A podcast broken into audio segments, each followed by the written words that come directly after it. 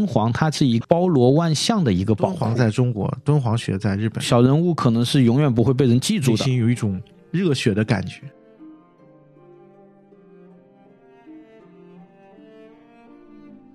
大家可以关注我们在 B 站啊、哔哩哔哩的直播间，搜索“明影圆桌派”啊，就能看到我每天从中午的十二点一直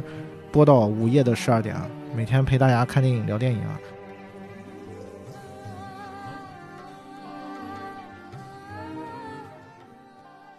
迷影圆桌派，大家好，我是夕阳。大家好，我是 Eric。Eric 跟我今天凑在一起啊，想跟大家分享一部一九八八年的老片啊，也是一部日本电影，叫做《敦煌》啊。简单介绍一下这个电影的一个基本的信息吧。它是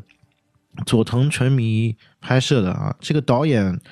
大家最熟悉的应该是他在一九七六年拍的那部《追捕》，然后主演包括西天敏行和佐藤浩市啊这两个。日本演员也算是出镜率非常高的两位了。之前在我们的直播间也放过他们的电影啊。然后这个片子也就像名字一样，它跟敦煌是有关系的。但是呢，这个电影是根据日本的一部小说改编的啊，同名小说改编的。这个片子在一九八八年是拿到了当年的日本的票房总冠军，大概在当年就拿到了八十二亿日元的一个票房啊。但是呢，它的预算。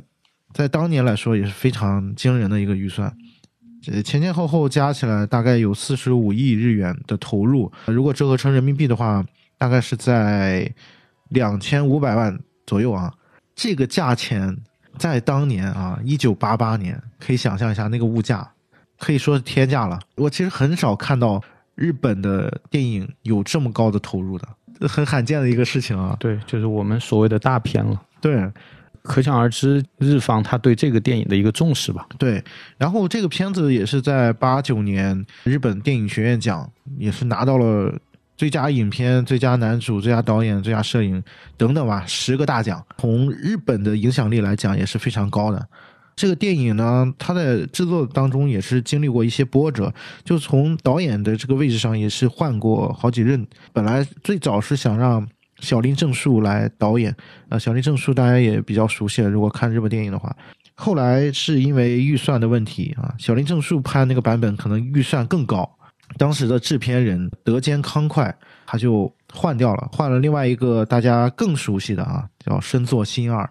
深作新二大家应该比小林正树更熟悉，因为深作新二有一个非常著名的电影叫做《大逃杀》，然后在。电影制作中途的时候，好像是因为一些来中国的手续的问题，所以最终这个导演的位置又换到了佐藤纯弥他的身上。所以我们还是从电影本身的这个剧情开始聊起吧。哈，艾瑞克可以跟大家简单的介绍一下敦煌这个电影，它大概讲了一个什么样的故事？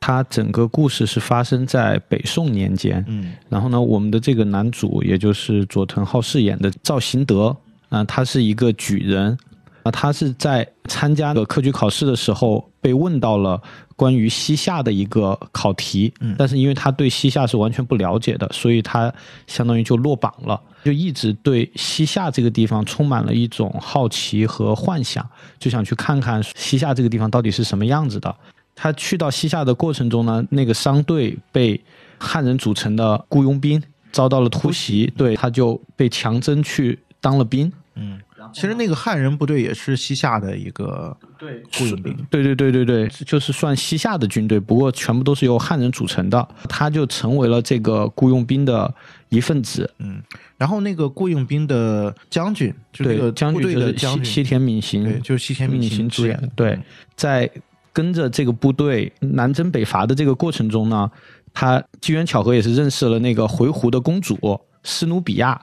跟这个公主之间产生了一段爱情故事吧。其实那会儿是西夏正好在跟回鹘在跟回鹘交战。对，这个回鹘公主等于是战败之后，对，被他救下来了。对，这个公主是中川安奈饰演的，也是非常漂亮的一个女演员。对，然后两个人就相约要逃到敦煌去，但是呢，阴差阳错是没有成行。对，那会儿敦煌还没有落入西夏的手中。对对。他本来是想带着斯努比亚呃嗯对德雷私斯私奔的，啊。对，但是在中途被截下来了，大家可以想象，两个人在沙漠当中逃亡是很难的一个事情。，对。然后他们两人好像逃了几天吧，对，结果又又回到了原点，对啊，就迷路了嘛，迷路结结果回来了，回来之后他就跟他的那个队长，就西田敏行演的那个朱王里，朱王里啊，然后就坦白了这些事情。呃，本来他其实在这个部队里面，大家对他还是有一定认可的，对呃，比较赞赏的，是因为他是举人出身嘛，就对比较有文化，也是各种机缘巧合，也是当上了这个朱王里的一个副嗯，副手，智囊团一样的角色啊嗯，，对对对，嗯，所以他还是有一定的能力。然后当时西夏的开国的君主，大家都知道李元昊嘛，李元昊李，元昊也是注意到有这么一个人。对当时好像是就是因为他在自己身上写了自己的名字，那个情节还印象还蛮深刻的，就在一个布上写了自己的名，字对，相当于军牌一样的对对，相当于军牌一样的东西，然后就被李元昊给看见了。李元昊问他是为什么，然后他就说他不想不明不白不白的的死了，对希望能被后人记住。嗯对，他就去到了那西夏去学习西夏的文字，然后他就跟这个回鹘的公主约好说，一年之后就回来跟他相见。对他们逃跑未果嘛，回来之后他就把所有事情坦白给了朱王里，就原本就要安排他去那个西夏的都城学习西夏文的，对吧？其实他这也是他一直要求的，就像艾瑞克刚才最早说的，他本身来到这个地方就是想了解一些西夏的文化嘛，对而且西夏当时正好是一个新兴的王朝。他回来之后，跟他的这个队长朱王里就说了，坦白了他跟公主之间这些事情之后，他就请求他队长啊，等于是帮他照顾苏鲁比亚一年的时间，然后他去西夏那边学习西夏文字。结果没想到，因为学的太好，然后他就被留了下来，然后又过了一年，所以他是两年之后，他才又重新回到了部队，部队里面。但是这个时候呢，回鹘的公主已经就是跟李元昊要成亲了。嗯，其实就是被李元昊给霸占了。对，被李元昊霸占了，就是因为他们的队长朱王里也说是被李元昊发现了嘛，没有那么成功的保护住他，被他霸占了，然后两个人就要成亲了。知道这件事情之后呢，赵信德就非常的难过，绝望吧？对，非常绝望。但是更让他绝望的事情呢，是在那个成亲的时候，史努比亚选择了自尽，对，选择了从城墙上面跳下来。一开始他是想刺杀李元昊，对对是刺杀未果。对，然然后就选自尽，然后这就让他更加的绝望。在这个过程中，他又继续的在跟着原来的部队征战。这个时候呢，敦煌的太守呢就找到李元昊，就说他想归顺西夏王国，就想作为就是西夏王国的子民。他告诉李元昊说，在敦煌有大批的佛经和一些稀世珍宝，他希望说有人能把这些佛经翻译成西夏文，传播到西夏，因为他知道李元昊是一个非常上佛的一个西夏一个君君王，对，西夏本身也是佛教的一个对呃信仰国佛教的国家。对，李元昊就派赵行德去到敦煌，希望他在那里能翻译敦煌留下来的大量的佛经和一些资料。其实本来敦煌的太守，他算是想要以和平的方式，对对对，就相当于说我割让我的一个我向你称臣。对，啊但是你要给我一方安宁，就不要战乱这样子。对对，包括就是保留我的这个身份。对对对，他其实最关键的是想保留自己的这么一个身份，他想要他的权利，这是最大的一个原因。结果在这过程中，有一天那个朱王里就带着部队先到了敦煌，然后告诉敦煌这个太守说，就带来了吕元昊的一个诏令吧。对对对，诏令就是说我们是想要霸占敦煌这个地方，对，就是而且要把你给免职，贬为平民。对，把把你贬为平民，嗯，跟说好的不一样。对，就是跟之前他所想期待的这样一个结果是完全不同的。敦煌的太守就觉得完蛋了，自己一无所有了。这个时候，朱王礼就提了一个建议，说，与其是这样等死，不如我们就反抗，因为因为玉碎不为瓦全。对，因为李元昊他并不知道我们会有这样的想法，所以他并没有派大大批的军队来，他只是派了少量的这种军队过来。所以说，第二天他们就策划着在这个谋反对，在这个过程中谋反，然后杀掉李元昊，就是重新掌握主动权吧。嗯其实这里面有个梗，朱王里为什么要谋反？为什么要杀李元昊啊？也是因为 他在照顾灰狐公主斯鲁比亚的过程当中，对，他也爱上了她，对他也爱上了这个灰狐公主。所以他也非常的气愤，然后非常的生气。对，当然这个点啊，虽然听起来有点中二，但是如果大家看过电影的话啊，你会发现那个公主啊，你看过公主的样貌，的确长得很漂亮，而且公主的长相是非常的西域的，就是其实你是看不出来是日本人的，对对，长得其实特别像对，就是新新疆新疆的像维族的姑娘。结果到了第二天，李元昊带领着少量的部队来到了敦煌，结果没想到就是遭到了他们的埋伏，就遭到了朱朱王里的埋伏，但是李元昊很幸运的逃跑了。所以这一次的谋反就以失败告终。李元昊逃跑之后呢，当然他不可能就此对，就不可能就此罢休。所以说，李元昊又率领着大批的部队开始攻打敦煌城。在这个过程中，我们刚才说到的这个太守藏匿了很多宝贝的，他就觉得说这些宝贝是他的私古籍对对对，这些东西都是他的私人的一个财产，所以他觉得自己既然已经没有命能活着了，他他就觉得那就同归于尽。对这些东西就应该跟他同归于尽。但是以赵信德为首的这些对敦煌的文化，特别文人对这些文人们呢，他们觉得这些珍贵的史料是应该留下来的，所以他们就在整个敦煌城被焚烧的这样的一个险境中。救出了大批的这种经卷啊，包括一些字画呀、这样的东西。但是他知道光救出来是不够的，因为这些东西必须要把它们放到一个很安全的地方，藏起来对，藏起来才能平安的，就是流传下去。所以说，在这个过程中呢，他们得到了别人的指引，然后把这些东西藏到了敦煌石窟的某一个隐秘的位置，然后把它们全部都给封藏起来了。到这个时候呢，就故事大概就告了一个段落了。朱王离也在战乱中战死了。记得那个台词，他一边冲向阵地，一边高喊着杀李元昊。对，大家也知道，他如果杀李元昊，这个历史不就被改变了吗？是的。其实这本身也就是一个杜撰的故事嘛。嗯，对，它其实这个故事本身有很多的是杜撰的成分，对。但它其实最终埋的那个点是说的呃一个非常重要的一个历史的真实的事实，就是在敦煌的一个窟里面，嗯，藏有大量的对、那个经卷，经卷，对。对对，那个藏经洞嘛，，对藏经洞发对现，对，那个藏经洞是在十九世纪末二十世纪初的时候啊被发现的。但是对于这个藏经洞，它的起因跟它为什么要藏，其实有很多的说法。然后这个电影是采取了当中的一个说法，然后把它拍成了像历史故事一样的一个电影。这个电影大概就是这么一个故事，听起来还是蛮简单的一个故事。而且其中也包含了一些所谓的爱情元素啊，拍的好像有点类型片的感觉。就刚才我也介绍了一些这部电影的它的背景的一些故事，所以说，当你看到这部电影的时候，我觉得还会受到一些震撼的吧，因为它拍的你甭管是从细节上，还是一些大的场面，尤其是两军交战的时候，对于怎么排阵、怎么攻击的那个还原，还是非常考究的。对对，所以说我觉得这个电影是真正拍出了一些古意，就是一种古代的味道。对，啊，虽然这里面肯定还是有很多瑕疵的啊，毕竟不是真实的历史嘛。但是呃我觉得他对于这个古代的那种味道的还原还是很到位的。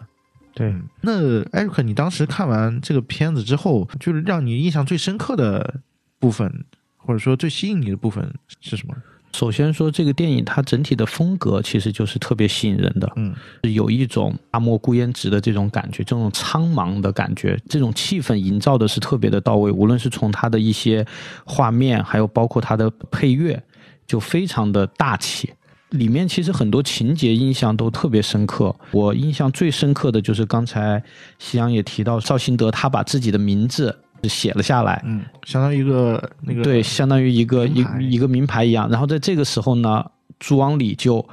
特别兴奋的就说啊，那你把我的名字也写下来吧。我的朱是哪个朱？哦，王是哪个王？李是哪哪个李？然后他就一直记着，然后他就说你要把我这个写下。然后其他的他的这些战友们都纷纷的就说啊，你也把我的名字写下吧，就特别的开心，就希望自己能被记住。包括最后朱王礼要去讨伐李元昊的时候，他也说了一句话，他就给赵信德说：“我去了，那你要给我刻一个碑文，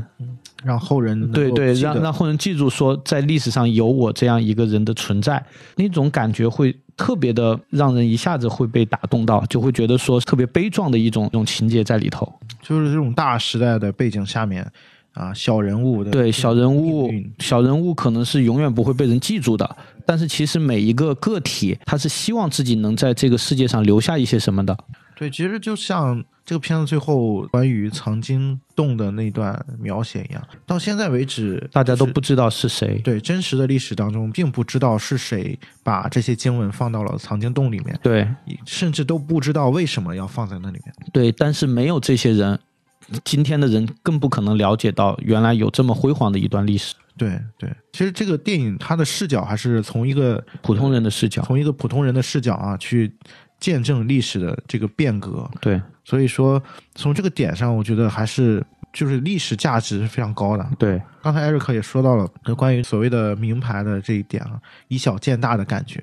这个电影从大场面上来说，它也是就做的很到位吧，包括它的杀阵动作戏的一些设计。啊，虽然这里面还是有很多值得去吐槽的地方，你比如说它的这个用刀的方式，普通的朴刀用成太刀的感觉，其实也也有很多夹杂了日本的一些感觉嘛，设计这也无可厚非了，本身就是全日本的团队做的。对，还有一个细节想跟大家补充一下，就是这个电影的动作设计的，那算是动作导演吧，啊，叫九世浩，九世浩也是黑泽明的一个御用，之前《影武者》乱都是他做的这个动作设计，所以你还是能看看出那么一点点这种影子啊。啊，尤其是《影武者》，我觉得呃从这里面能看出很多《影武者》当中的一些影子啊，所以这个片子呃不管是从历史的层面，还是从呃它的这个呃故事层面，我觉得都是。呃有它一定的价值，这也是为什么这个片子能在当年的日本拿到这么高的票房的一个原因啊！而且在中国好像也是反响还不错，对，因为在那个年代，就是这样的制作的规格其实是很少见的，所以大家是非常喜闻乐见这样的片子的。对其实这个点就联想到刚才我们说这个电影它的投资啊非常的巨大，其实很不符合日本人一贯的这种尿性吧。对，只能说当时日本太有钱了。对对啊，正好是日本经济最好的时候。但是我还想到另外一个话题啊，就是我不知道你知不知道有一句话叫“敦煌在中国，敦煌学在日本”。这句话其实流传了很久。而且，因为我也是前段时间在看一些关于敦煌的纪录片，然后其中有一句具体的原话我已经记不太清楚了，但是大概的意思就是说，因为大家可能都了解说，敦煌的这一批的文物在二十世纪初其实是被列强对是被列强、俄国人、法国人、英国人，包括后来的日本人是就是掠夺了掠夺了。对，所以说其实敦煌的这些文物现在是散落在世界上十几个国家的。那么每一个就是像我刚才列举到的这几个国家，他们的对敦煌的研究，或者说他们的对这个文物的保护，其实都有各自的一个特点。但是最让人心痛的是，我们国家现在已有的这些文物，其实就用他纪录片里面的话说，就是是最散的、很残破的一些东西在在那里。所以刚才夕阳说这句，其实完全能理解。对，可能我们自己对敦煌这个文化的研究和了解，在某些方面可能还比不上外国人的一个研究。嗯啊嗯，这个其实是历史造成的，就是在我们动荡的那个年代对，其实不光是敦煌了啊，大家都有很多文物，对都流失在国外了。对啊，但是这个话题也是你说那个纪录片嘛啊，它其中也有就是介绍日本的当地的那个博物馆对啊，他收藏的敦煌的一些文物啊，确实从这个角度来说，虽然历史造成了这样一个结果啊，但是也能看得出来啊，日本人好像确实是非常喜欢敦煌啊，特别喜欢敦煌的文明。对啊。哎，你觉得从你的角度，你觉得日本人为什么会这么喜欢敦煌？想到这个问题的时候，我一开始有一种感觉说，其实世界人民都对敦煌很感兴趣。嗯对，包括说为什么在嗯二十世纪初有这么多外国人，他不远万里，因为大家都知道，在那个年代的交通其实是特别特别不方便的，然后他们愿意不远万里的从另外一个大陆来到中国，然后发现敦煌这这样一个地方，那么就说明这个地方有一个特别强大的一个吸引力的。就所谓的那些探险家，对所谓的探险家们，他们愿意花自己大量的时间，甚至是说大量的人力物力，然后到一个地方来，那么说明这个地方是对他有一个非常大的一个吸引力的。包括中国的文物在那个年代就已经在欧美甚至更多的地方，就是成为了一种无价之宝吧，尊贵的一种象征。所以说，有那么多的人，可能是兴趣，有可能是利益的驱使。让他来到了中国，在我看来，敦煌其实是对整个世界范围来说，其实都有巨大的吸引力的。但是说到说为什么日本人对敦煌的文化特别的喜欢呢？我个人觉得，其实主要原因也是因为佛教在日本的一个传播，因为大家都知道，日本的佛教基本上就是是从。中国传过去的，在唐朝的时候，对传过去的。所以说，日本人，包括现在，如果你去日本旅游，你也看到日本对佛教其实是非常的推崇的。现代社会里面也有大批的这种佛教信徒，所以佛教文化在日本其实是有一个良好的土壤的。那么敦煌，我们都了解，敦煌其实它的一个基础也是源于佛教的一个文化。日本人对佛教文化的这种痴迷，那么有了一个现实的一个投射。可以说是理想中的。如果你喜欢佛教，然后你是佛教徒，那么你理想中的一个佛的世界是什么样子的？那么就是敦煌这样子的。所以说，日本人他对。敦煌的这种喜爱，其实最大的根源是源自于他们对佛教的这种喜爱和推崇。嗯，哎，不过艾瑞克，你刚才提到了一个，我觉得还蛮重要一个一个事情，就是你刚才说日本它本身，包括从佛教的它的传承，从唐代开始的啊，其实敦煌最重要的这个莫高窟的建造，其实也是从唐代开始的。嗯，对，唐文化对于日本的影响，可能也是让日本，尤其是学者对敦煌的兴趣产生的一个根源。我觉得，嗯，有一种寻根的感觉。对我们刚才就提到的那个纪录片，其实你会发现，除了我们国家自己做的纪录片，然后日本在。两千零八年的时候就已经做了一部关于敦煌的一个纪录片了，对，所以说其实我们可以看出，就日本人对这个文化，他其实是真的是有一种非常浓厚的兴趣在的。从另外一个角度啊，其实我这个问题我也仔细想过，日本呃文化的这个角度，你去思考这个问题的话，啊，其实还是能看出一些根源的。东西啊，首先就是刚才我们在我们提到，就是说它这个唐代呃唐文化对于日本的这个影响。说到这点还是蛮遗憾的，因为我们现在要寻找唐文化啊，我们自己的文化，还真的非要去日本才能看得到啊。对，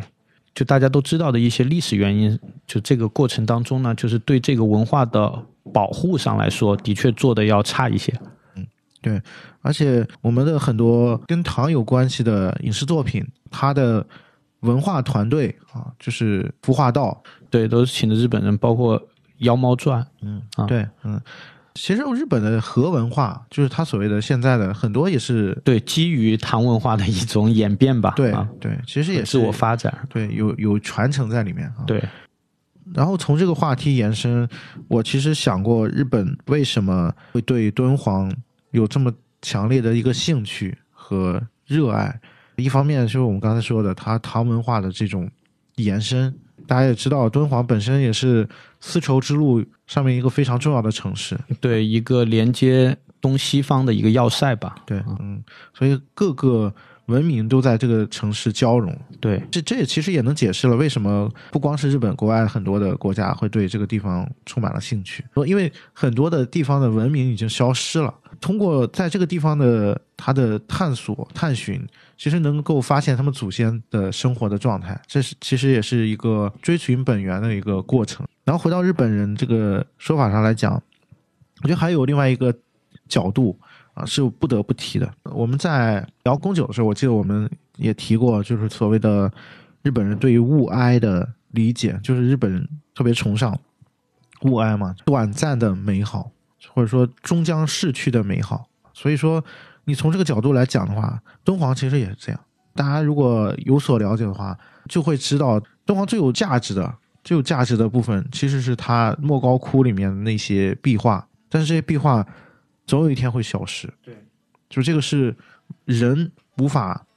扭转的。保管的再好，它总有一天就会化为尘埃。对，所以说从这个角度来说呢，这其实也是很符合日本人对于物哀的一种理解啊，就是他们对于终将消失的这种美感是非常推崇的。这也是我个人的一个理解啊，我觉得能够解释一部分为什么日本人这么喜欢敦煌敦煌的文化，尤其是在现代这样一个背景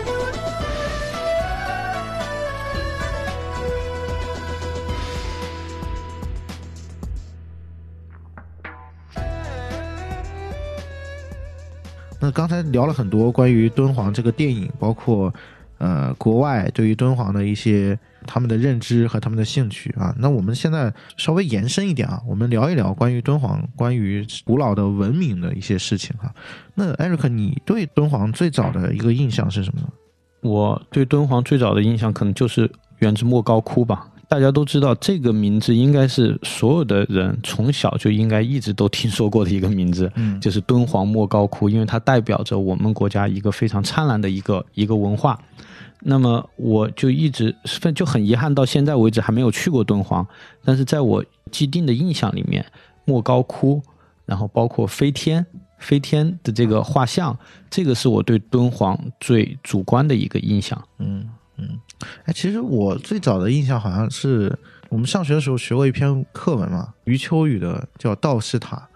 他讲的就是刚才我们提到的，在十九世纪末二十世纪初，敦煌那个莫高窟藏经洞的发现，呃，有一个非常重要的人叫王道士，王元禄。王道士，对，那个文章我记得当时写把王元禄写这个王道士写成了一个呃类似于卖国贼一样的人物，对，当然，关于这个人物，这个王道士他是有争议的啊，这个我们就不再多说了。那个文章本身是写王道士他是怎么把这些文物卖给国外的这些所谓探险家的，这个是我最早的对敦煌的一个印象啊，就是觉得哎那个地方好像呃离我们很远，但是那里好像藏着很多关于我们这个古老的国度的一些。很有价值的文物和文明啊，文明的痕迹。从那个时候开始，其实我就很想去敦煌看一看。这个是我最早的一个对敦煌的印象啊。可惜到现在为止还没有成行啊，还没有真正去到敦煌去。我觉得有生之年，敦煌是一定要去一次啊，尤其是对于文明、对于历史感兴趣的，一定要去敦煌看一看。那这个是关于敦煌的最早的一个印象。那你觉得？就我们现在去研究敦煌，包括丝绸之路，包括这些历史，我们为什么要去了解这部分历史？因为刚才也提到了，其实敦煌包括莫高窟，它是关于佛教的一个历史传承的一个地方。那对于我们这种本身不信教的人，为什么会也希望去那里看一看？或者说，为什么现在从国内也好，从世界也好，都希望能够？尽全力去保护、去研究那个地方的这些历史文化。我觉得就是像你刚才讲的说，为什么有那么多的外国人他想来到敦煌？可能这个跟他们的祖先是没有那么直接的一个关系的。嗯，但是呢，首先是我觉得人有一种探索的欲望，就是对已经逝去的或者是未知的事物的一种探索。就这种探索，就激发了人们的一种对事物的一个。了解和求知，这是其一。其二是因为我觉得，就了解中国文化的人就应该知道，佛教其实在中国是有非常举足轻重的一个地位在的。嗯，所以在古代的时候，佛教其实它不光是一种宗教。它其实是融入了很多人的一种生活的，所以我们看纪录片会知道说，在敦煌他发现的东西不光是有佛经，嗯，就它里面还会有一些记录着当时的一些贸易啊，包括人们日常生活的一些史料在，嗯，所以就是敦煌它是一个包罗万象的一个宝库，它不单单是只仅限于佛教，所以这也是为什么就是对敦煌的这种。研究也好，或者是说大家对敦煌这种兴趣啊，它其实是有一个普世的一个意义在的。就好像说，我们回过头去看西方的一些著作，那么他可能说绘，对绘画，他可能你会觉得它是一个基督教的一个东西在，但实际上仔细看你会发现，它其实也反映了很多在当时的那种生活状态下就普通人的一些东西。嗯，对，所以说生活习惯，对生活习惯，包括一些服饰啊，或者是一些习俗啊什么的，所以我觉得这是有普世意义在的，因为在那个年代，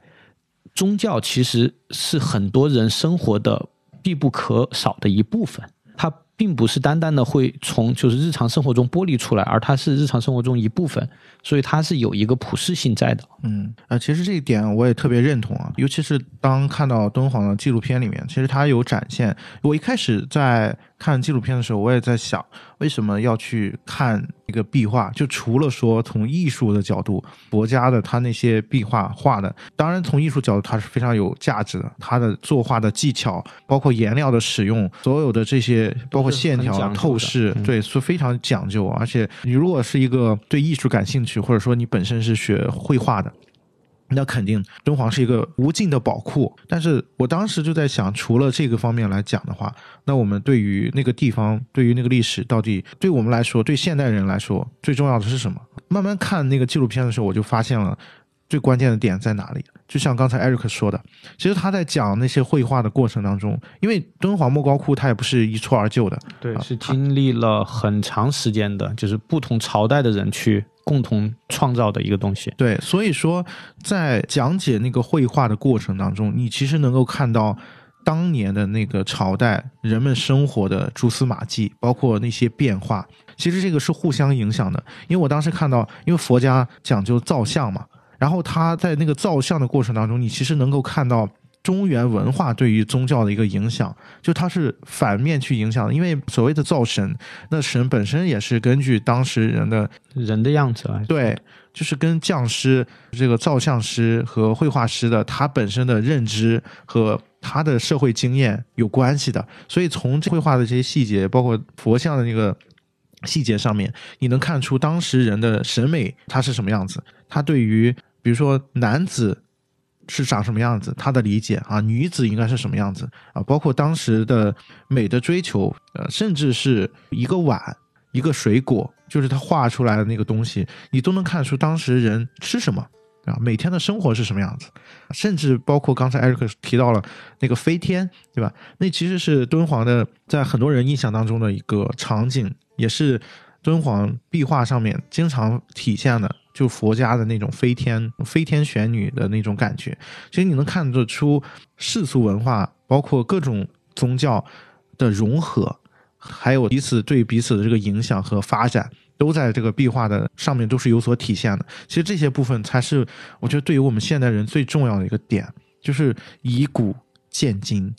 这些细节上面你能看出我们的祖先他们是怎么生活的，是怎么一步步。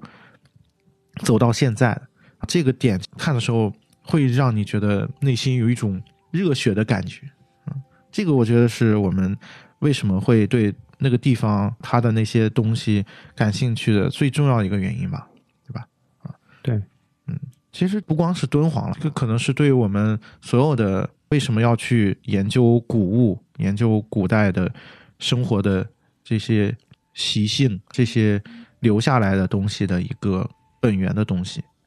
对，就是在我看来，就是你大家回过头去看古代的东西，其实有时候会有一种特别不真实的感觉，就是会觉得说，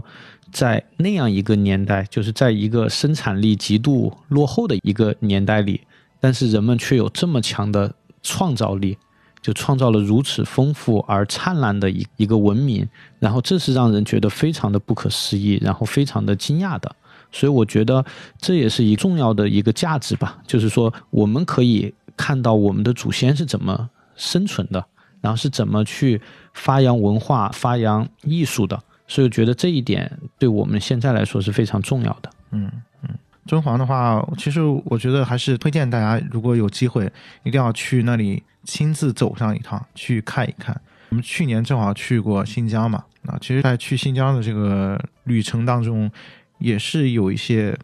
感触吧，感受到这个历史的这种变化跟发展还有传承的部分啊，尤其是到了南疆的那个时候啊，到去喀什的时候，你在某一些时刻吧，会感觉穿越了对。时间停滞在那个地方了，会一种恍惚的感觉，这可能是作为人最本源的那个东西。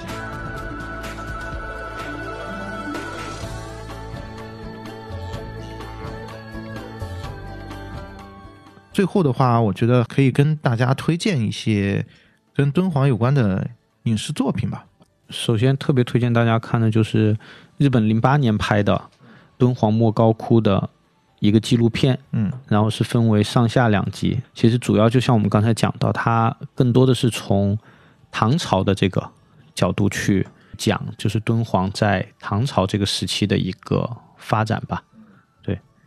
另外一个就是我们刚才聊到的叫《敦煌》的这部电影，也是一部非常值得一看的片子。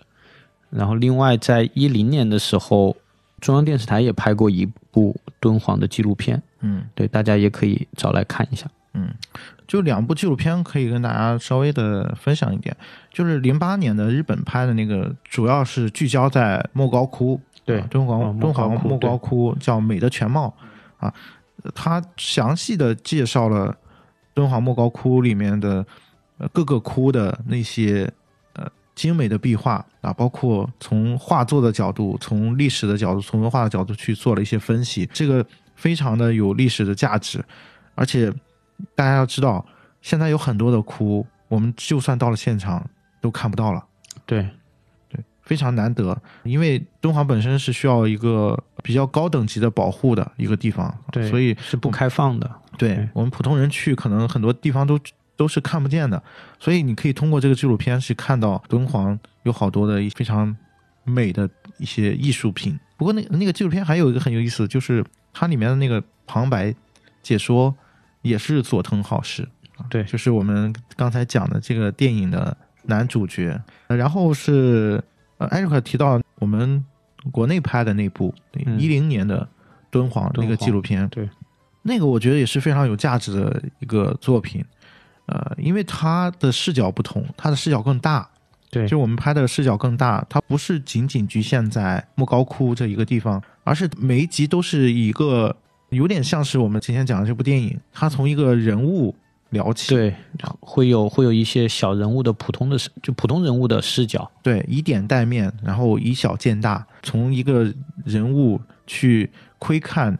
当年的那个历史，当年的包括敦煌背后的那些故事啊。我们其实讲过，刚才我们聊到的唐经洞啊，还有这个飞天啊，还有这个佛教的一些发展啊，还有当年在敦煌这个地方生活的人们的那些生存的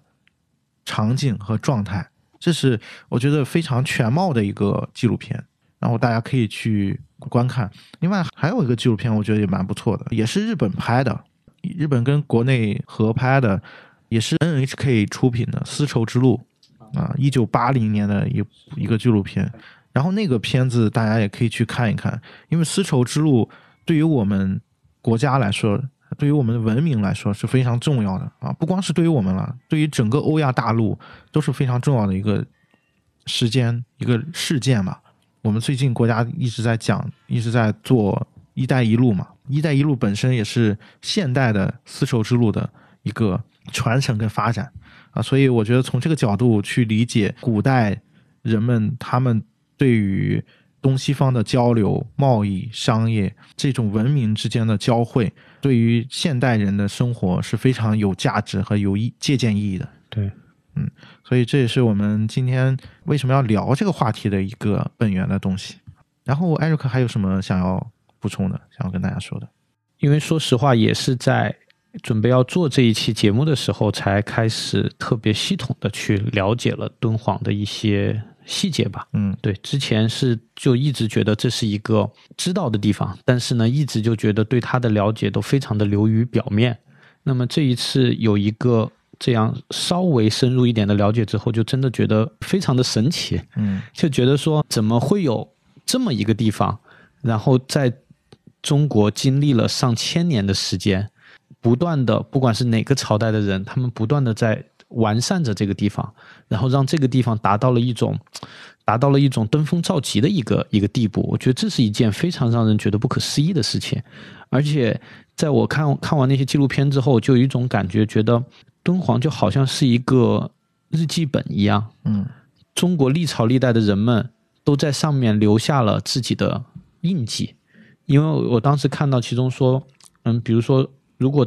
当时在那那个时代，如果是如果是皇帝，那么他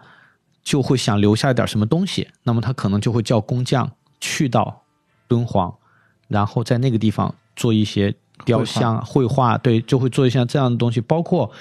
嗯、我们了解的那个松赞干布，就是吐蕃王国在占领了敦煌之后。也同样的是在不断的在完善它，在修缮它。他没有因为觉得这个东西就是一开始跟我是不相干的，而我去破坏它，而是不断的在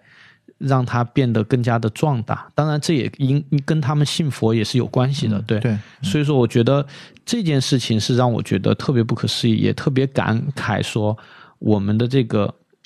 嗯，我们的这个祖先的一个伟大。嗯啊、我觉得还是有机会，我们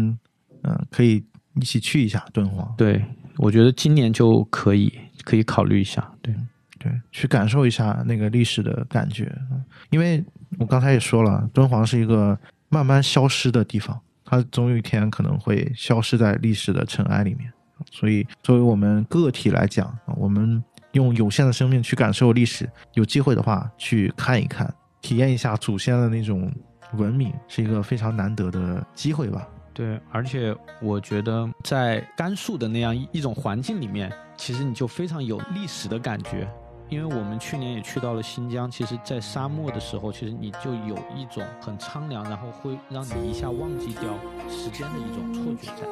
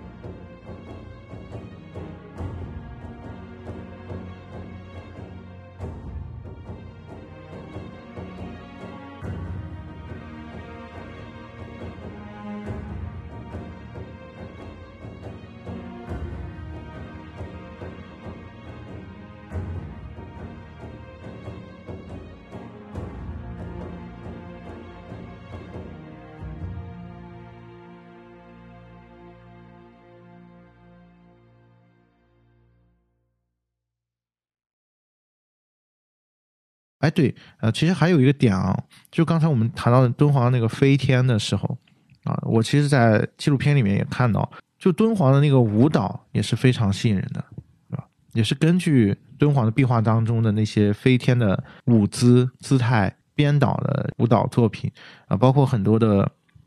艺术家、舞蹈家